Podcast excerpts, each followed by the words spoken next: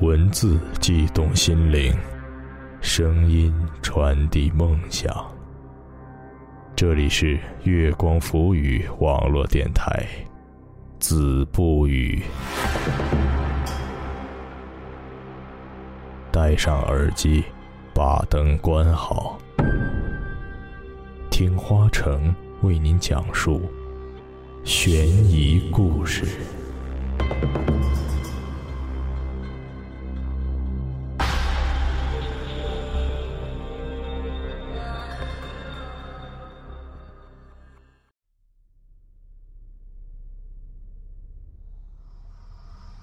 广播剧《少年残像》，作者苏墨白，演播花城妍妍。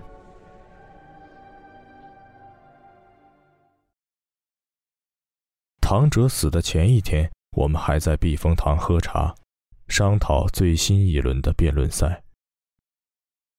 我和唐哲是一所商学院学生会的成员。唐哲是组织部部长，我是文宣部部长。我们共同打造的商学院辩论赛，因为题材新颖又有大胆的创新，而被很多人熟识。唐哲更是被誉为下一任学生会会长的首要候选人。唐哲是被人杀死的，在学校外不远的小公园里，尸体被肢解。因为他的通话记录中，我是最后一个。所以，警察首先找到我进行调查，说明当天的情况。我的证人充足，唐哲的死亡时间是在二十二点到二十三点之间，而女生宿舍二十二点关闭楼门，我也并没有杀人动机，所以很快就被排除了嫌疑。因为唐哲是学生会的干事。学生会会长展文轩和我决定去一趟唐哲的家，安慰唐哲的父母。让我没想到的是，向来是一身名牌的唐哲，竟然来自这样一个家庭。郊区的小院里，唐哲年老的母亲抱着儿子的遗像抽烟，唐哲早嫁的大姐领着女儿也默默地流着眼泪。而唐哲的父亲还在村口的修车摊修着车。唐哲的大姐说：“我妈知道小弟被杀了，都快把眼睛给哭瞎了。可怜我那弟弟呀！”说着，也抹起了眼泪。唐哲的家里并不富裕，父母都是农民，大姐没什么文化。为了供唐哲念书，十八岁的时候就嫁给了本村的一个官夫。因为家里人都对唐哲抱以厚望，才塑造出了唐哲贵公子一样的形象。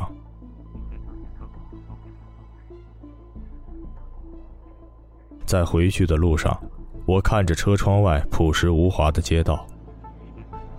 离开唐哲家的时候，唐哲的妈妈还在说。学校可一定要找到真凶啊！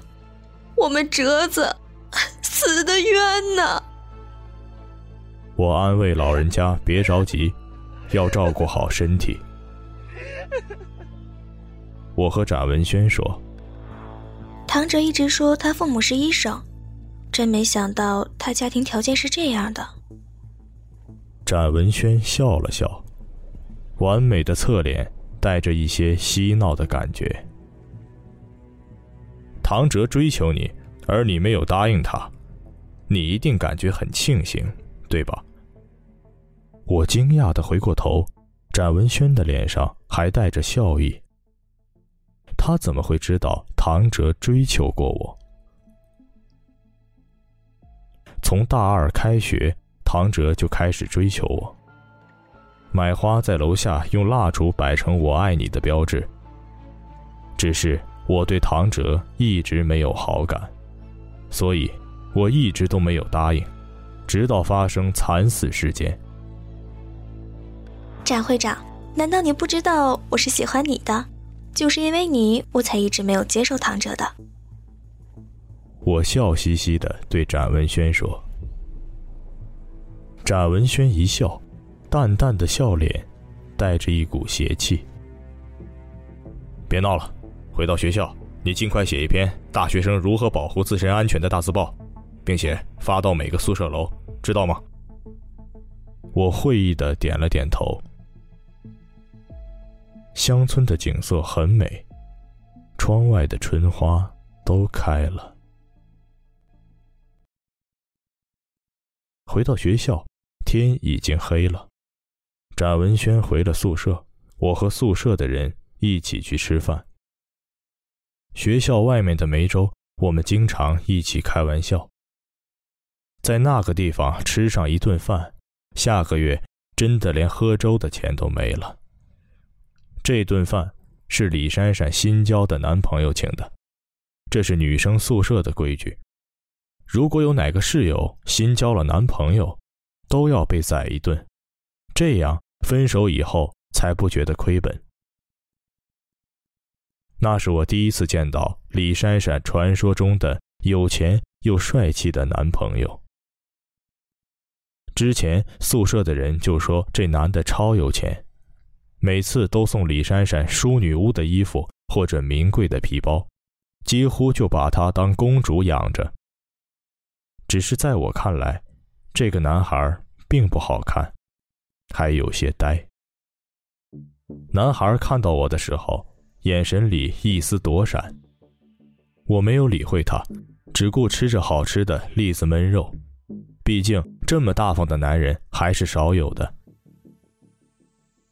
一顿饭吃去了一个普通人一个月的工资，男孩丝毫不眨眼睛的买单。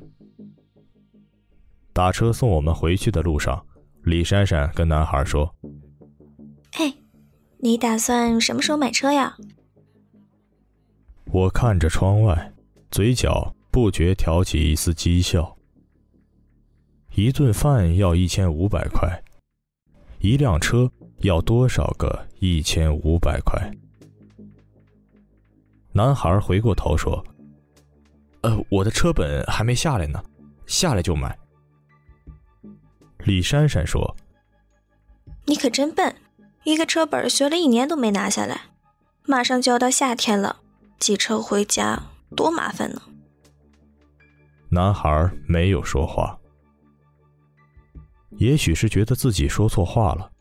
下车的时候，李珊珊献上了道歉的一吻。女生宿舍的晚上都会八卦夜聊。躺在床上聊完李珊珊那个有钱的男朋友，小曼问我：“对了，微微，你前两天不是去唐哲家了吗？他的父母还不追究学校的法律责任？”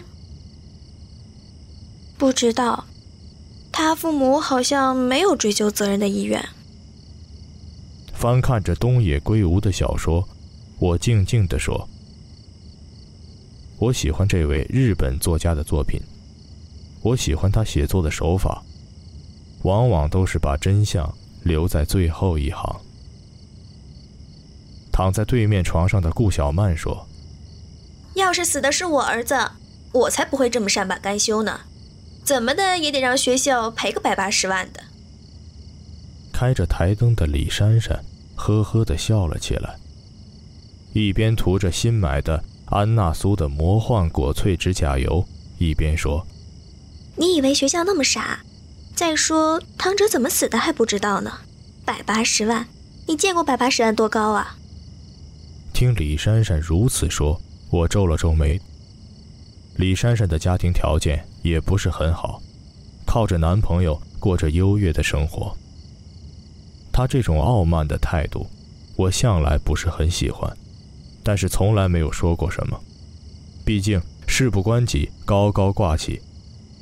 宿舍里也只有顾小曼热衷和他斗嘴。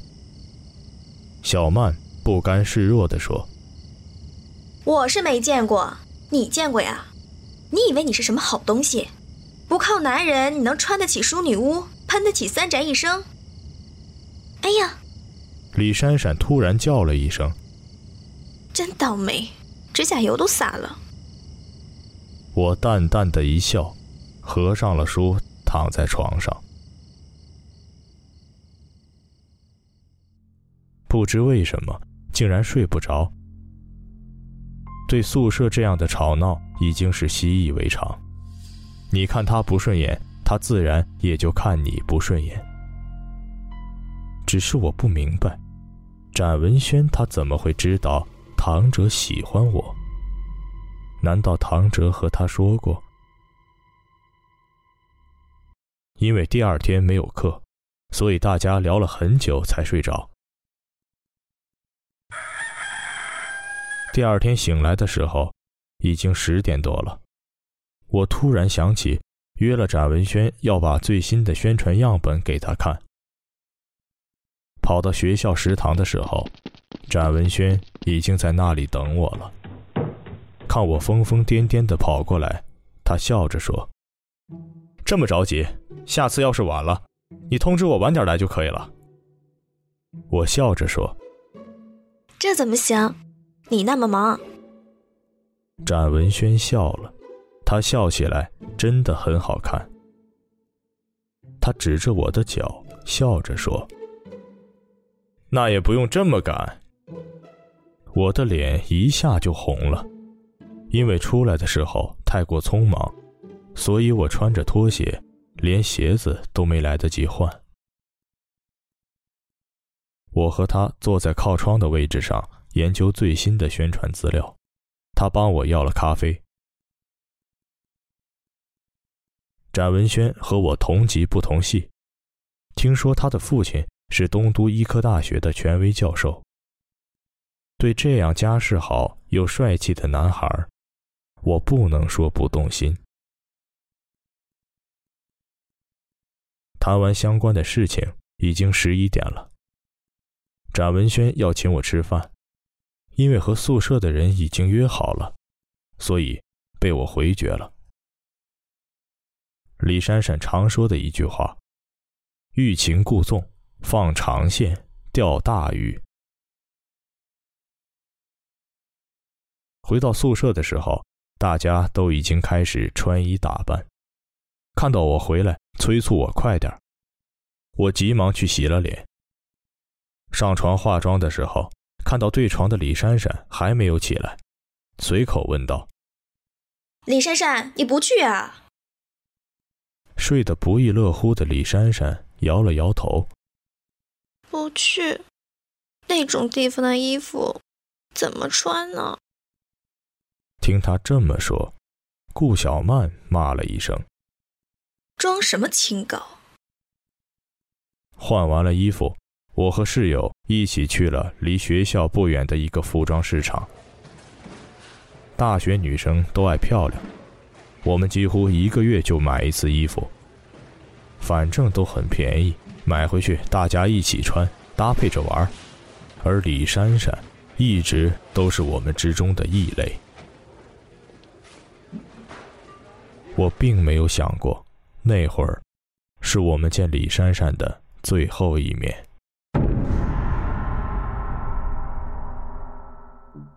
展文轩打来电话的时候。我正在试穿一条仿韩版的裙子，柔软的下摆可以衬托出柔美的线条。帮我拿着衣服的小曼说：“快，是展大会长打来的电话。”接过电话，展文轩的声音有些沉重：“你在哪儿？”“啊，我我在买衣服。”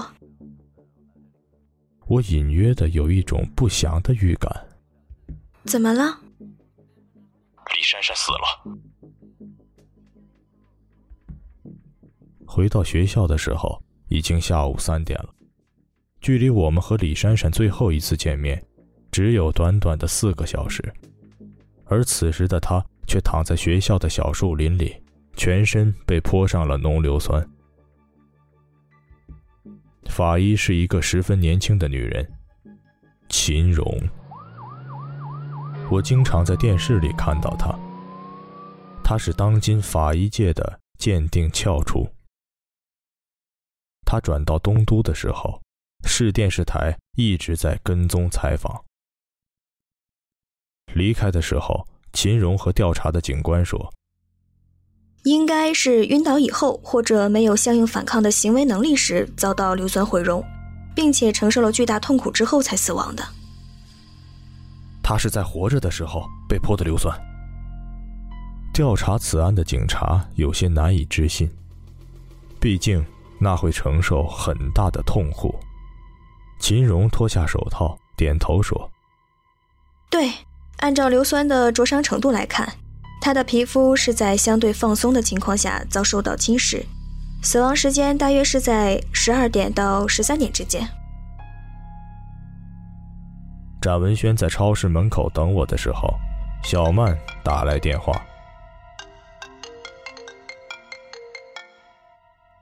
李珊珊真的死了？嗯，活该。挂了电话，看着面前一排的方便面，我突然有种凄凉的感觉。也许是对我自己，也许是对李珊珊。毕竟死后还被人拍手称快，实在不是一件好事。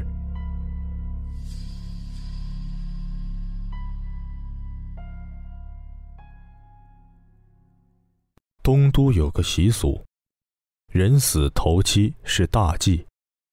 李珊珊头七，宿舍的人都去了。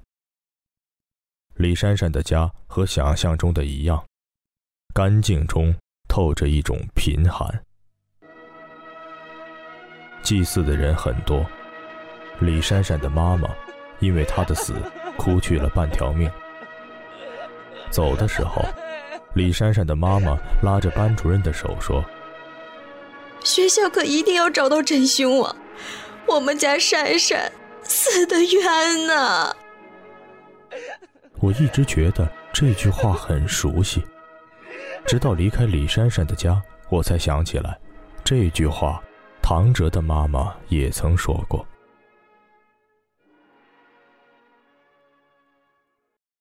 表姐打来电话约我出去的时候，我正好从李珊珊的家出来，赶到避风塘的时候，表姐已经在等我。穿着一身浅紫色套装的她，全身上下都透着一种知性。家里的人说起表姐，都会加上一个好字，而对我这个忤逆家族传统的人，总是劈头盖脸的埋怨。我的表姐不是别人，正是最近风头正盛的法医秦荣。秦荣帮我点了奶茶，在他的面前，不管我长到多大，仍然是个孩子。最近还好吗？秦荣看着我，笑着说。我淡淡的一笑。现在想起我来了，还不错。你呢？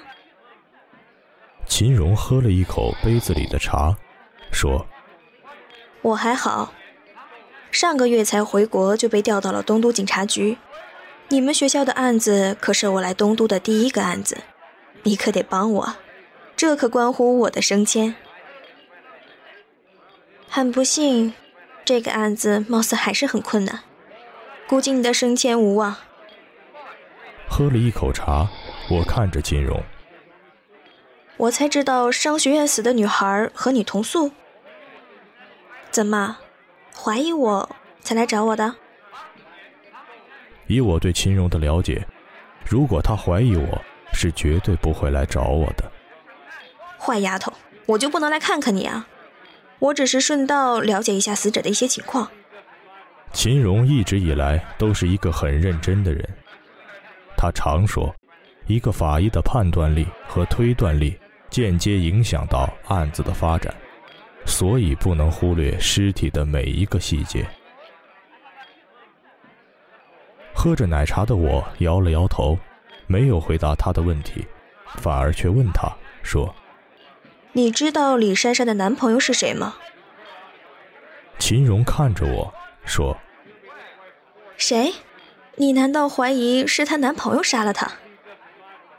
我白了一眼秦荣：“你满脑子都是案子，你想都不想那个男孩是谁？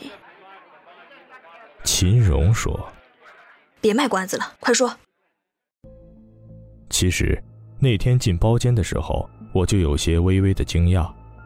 我认识李珊珊的男朋友。以前李珊珊打电话的时候，叫那小孩小东，说他是某个领导的儿子，有钱有势。如果不是因为这些，他也不会委屈自己，和一个貌不惊人的男孩恋爱。宿舍的人都对这样的李珊珊有些不屑，但是我看的却很开。毕竟一个人有一个人的生活方式，可我却没想到他竟会请我们吃饭，并且选了校园附近最贵的酒楼的，竟然是他。她的男朋友是郭东。听到郭东的名字，秦荣的表情比我想象中的还要惊讶。因为父母工作忙，我和秦荣小时候是在外婆家长大的。外婆家是典型的老北京胡同里的四合院。那时候，郭东的家就住在胡同的末尾。怎么会是他？秦荣的口气有些惊讶。调查上说，死者的男友是个十分有钱的人，性格木讷，因为没有直接作案动机，所以早就被排除了嫌疑。可是，可是怎么会是郭东呢？也不怪秦荣这么惊讶，连我都很难相信，这个对女朋友大手大脚，给她买最漂亮的衣服和昂贵化妆品的，竟然会是郭东。郭东的家庭并不富裕，母亲长期有病，父亲是钢厂的普通工人，每月靠着政府不多的低保过日子。但是对于这个考上大学的儿子，几乎付出了全部的爱。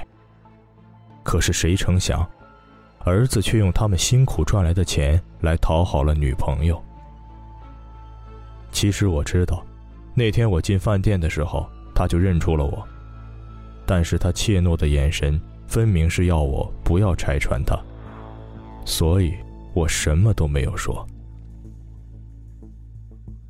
和秦荣说了郭东和李珊珊的恋爱的事情，秦荣皱着眉。他向来讨厌用父母的钱去讨好女朋友的人，更不屑于李珊珊这种傍大款的心理。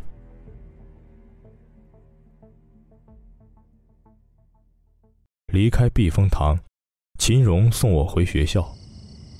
回去的路上，秦荣说：“有兴趣做我们的线人吗？”我皱着眉头看着窗外。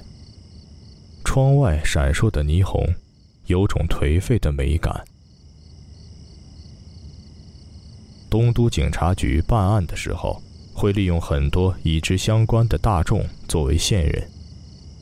因为案件发生在校园，警方直接介入调查会造成不良的影响，所以很多类似影响面较大的案子，取证调查都是由有经验或者直接接触案子的线人来完成。见我没有回答，秦荣说：“我可以给你最直接的线索。”我转头看着秦荣，完美的侧脸。带着一股似有似无的笑意。什么线索？秦荣说：“我就当你答应了。东都两起凶杀案现场都留有相同的字迹。什么字迹？少年残像。少年残像。”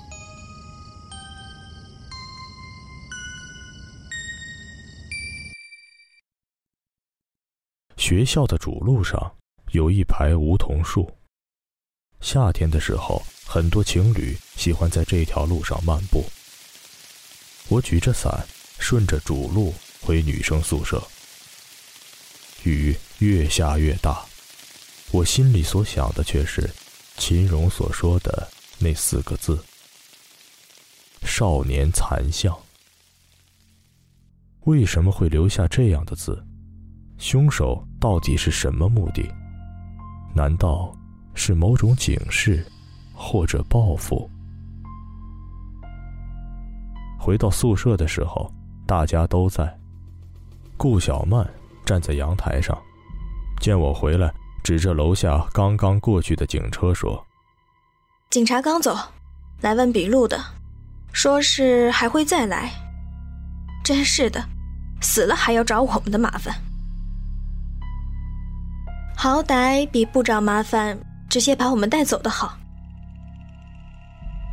我在百度搜索所谓的“少年残像”，得到的结果是，《少年残像》是一部由桂香之里所作的日本漫画，讲述了一个惩戒的故事。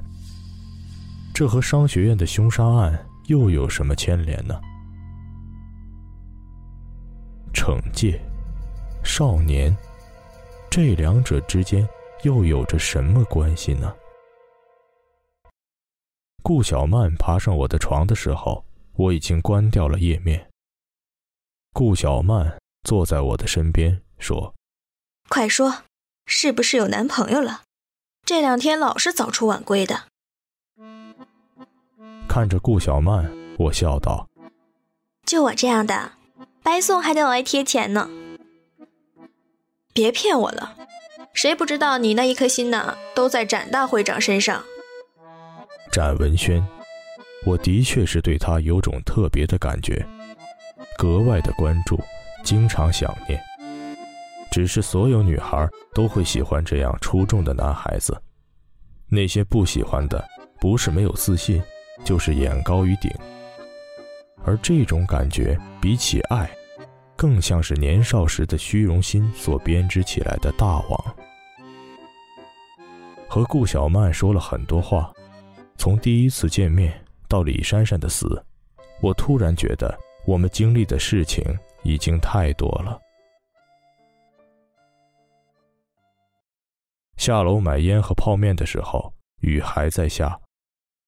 不知道为什么，心里有种说不出的郁闷。推开楼梯间的窗户，冰凉的小雨打在身上，点了一支烟，默默地看着窗外。也许就像秦荣跟我说的，有些人就是在故意的挑战着我们的极限，极限的最后不是他的成功，就是我们的胜利。在记忆里，警察这个职业一直都是强者的象征。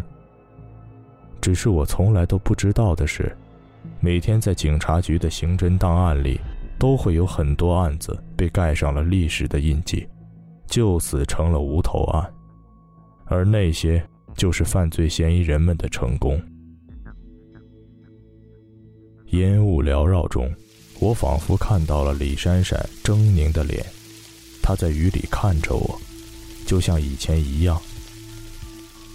我向来是神鬼不信，灭了烟，回了宿舍。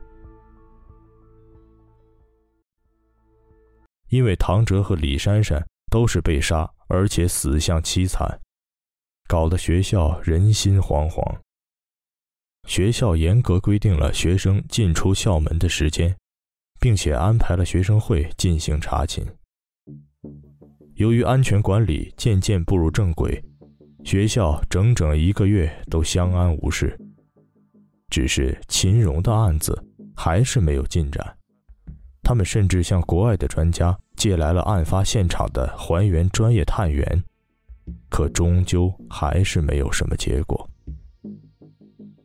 惨死的是在校大学生，所以社会关注度很高，给东都警察局带来了不小的社会压力。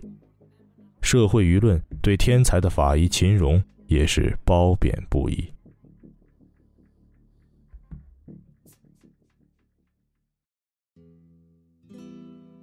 景天小区是东都的高端商务住宅之一，秦荣自己住在这里。秦荣开门的那一刹那，真的是把我吓了一跳。这是我第一次来到秦荣的新家。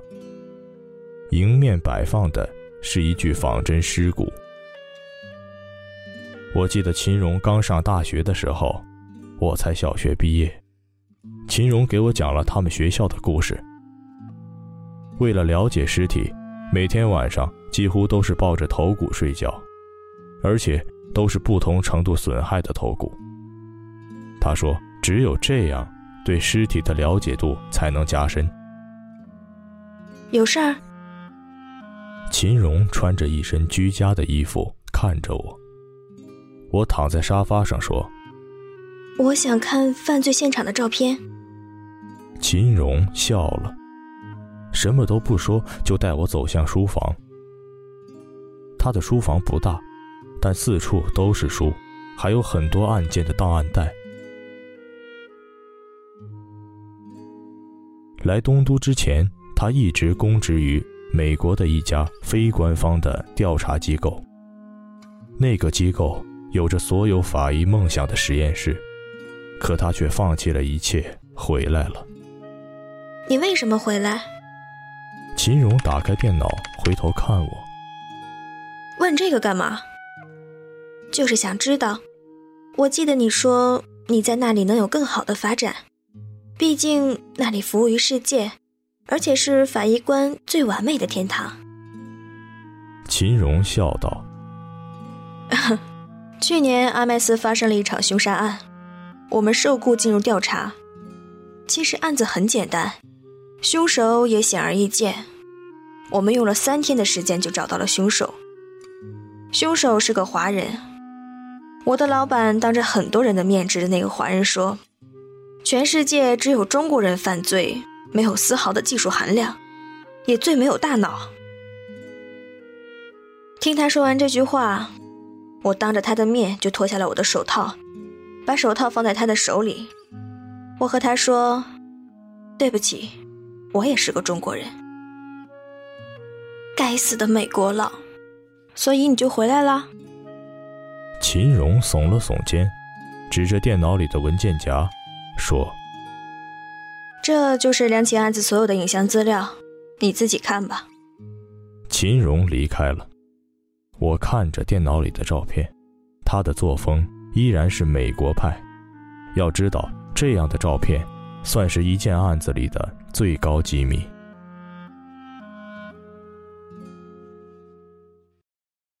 离开秦荣的家的时候已经很晚了，秦荣因为要开会。所以送我回去的并不是他，而是他帅气的属下。下车的时候，突然听到有人叫我的名字。抬头一看，是顾小曼，趴在宿舍的窗户，正在往下看。回到宿舍的时候，大家都哄笑。季薇薇，快交代，什么时候交的男朋友？还挺帅。顾小曼也凑过来，笑着说。是啊，昨天问你还说没有呢，装神秘。我笑了笑，说：“我哪有男朋友？那是我姐的同事，老少恋呢。”我白了他们一眼，笑着爬上了床。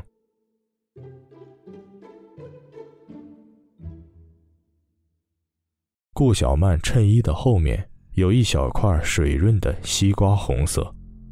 很小的一块，却是很引人注目的那种红色。而李珊珊的指甲油，就是这样的颜色。躺在床上，我看着天花板。顾小曼在我心里，一直是有些没心眼的女孩，性格直爽。但即使和李珊珊性格不合，也没有杀死她的必要。到底是谁？如果不是顾小曼，那她为什么身上会有指甲油？唐哲又是谁杀死的呢？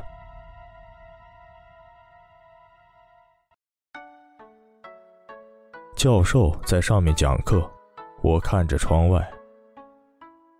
进入六月，东都的雨格外的多。教授是经济学的权威。上课喜欢叫人回答问题，却是张冠李戴，指着你叫他的名字，大家因此哄堂大笑。下课的时候，雨还在下，我和顾小曼一起去食堂吃饭。顾小曼没有父母，是在孤儿院长大的，但是她性格开朗，也没有自卑感，所以人缘很好。有时候就连我都会嫉妒他的和谐的人际关系。这样的人，又有什么理由去杀人呢？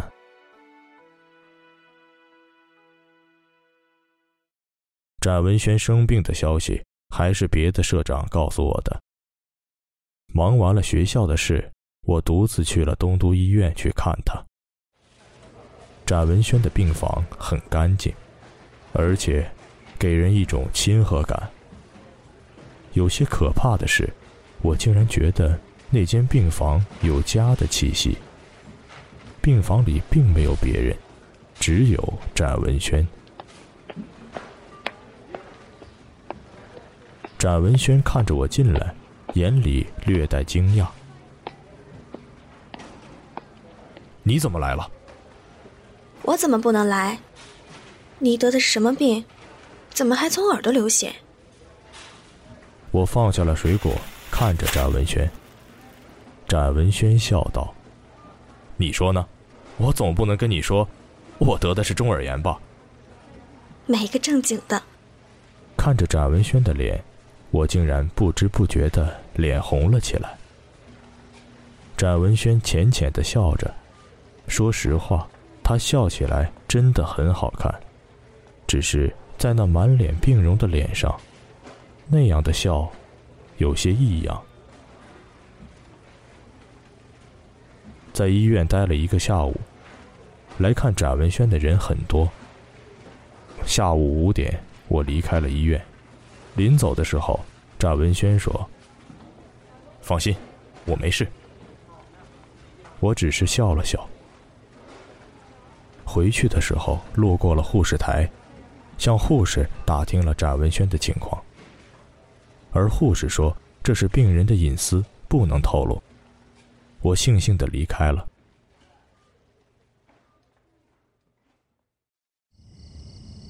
回到学校的时候，已经很晚了。顾小曼不在，宿舍的人说我离开以后，她就离开了，不知道去哪儿了。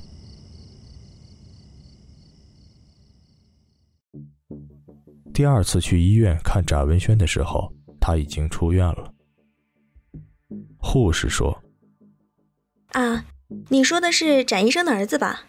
他病情稳定的很好，只是突发症，谁也不能预料以后的事情。”我答应了一声，才要离开医院，就听另外一个护士说：“你不知道就别乱说。展医生的儿子去年死在我们院，你不知道啊？这个不是他亲儿子，只是一个养子。”和我说话的护士不服气地说：“养子就不是儿子了。”另外的那个护士没再说话，端着药离开了护士台。小护士说：“真是有病。”有病，我想，真正有病的，不是别人，而正是我们这些自以为聪明却根本什么都不明白的人。各位听众，您刚才收听到的是由花城为您播出的广播剧《少年残像》上集，作者苏墨白。欲知后事如何，请听下期《子不语》。